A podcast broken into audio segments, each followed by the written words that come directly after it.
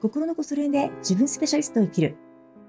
この時間の配信では、今すぐできる練習メニューを一つご提案します。今日のテーマは、これやってみたいを書き留めておく。今日はですね、なんかやってみたいことを思いついたら、すかさず書き留める。えそういう練習をしてみましょ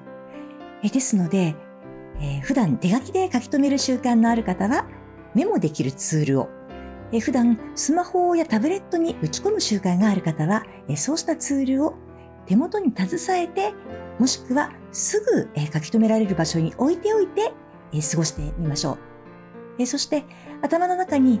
あ、これやってみよう。あ、これとこれはやっといた方がいいな。といったことが、ふっと思い立った瞬間に、えすかさず書き留めてください。えー、今日はですね、すかさず書き留めるというところが肝かな。はい。書いたことをね、吟味するとか、うん、書いて掘り下げるというよりも、すかさず書く。そして、すかさず書けるように準備を整えておく。そこが肝かもしれないですね。今日の練習に限らず、新しい習慣、うん、やった方がいいとは思っているけれども、なかなか身につかない新しい習慣を取り入れよう、身につけようとするときに、新しい習慣が無理なくできるように準備を整える、うん、環境を整えるというのが結構いい方法だったりするんですよね。で、心のこそ練なので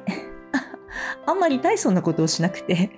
ほんのちょっとややると、これが楽っていう、そこを狙っていきたいんです。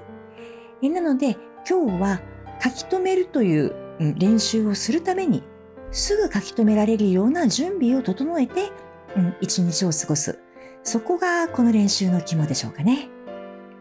で、えでもただですね、ただ書くだけじゃなくって、今日はこれをやってみたいというのを書くというお題ですので、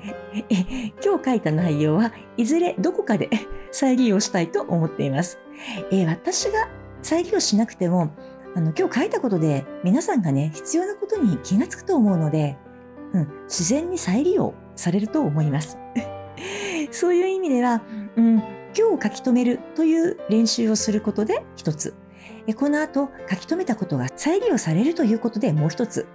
一石二鳥の練習メニューではないかなと思っています。ということで今日の練習メニューはこれやってみたいを書き留めておく。ここまでのお付き合いありがとうございました。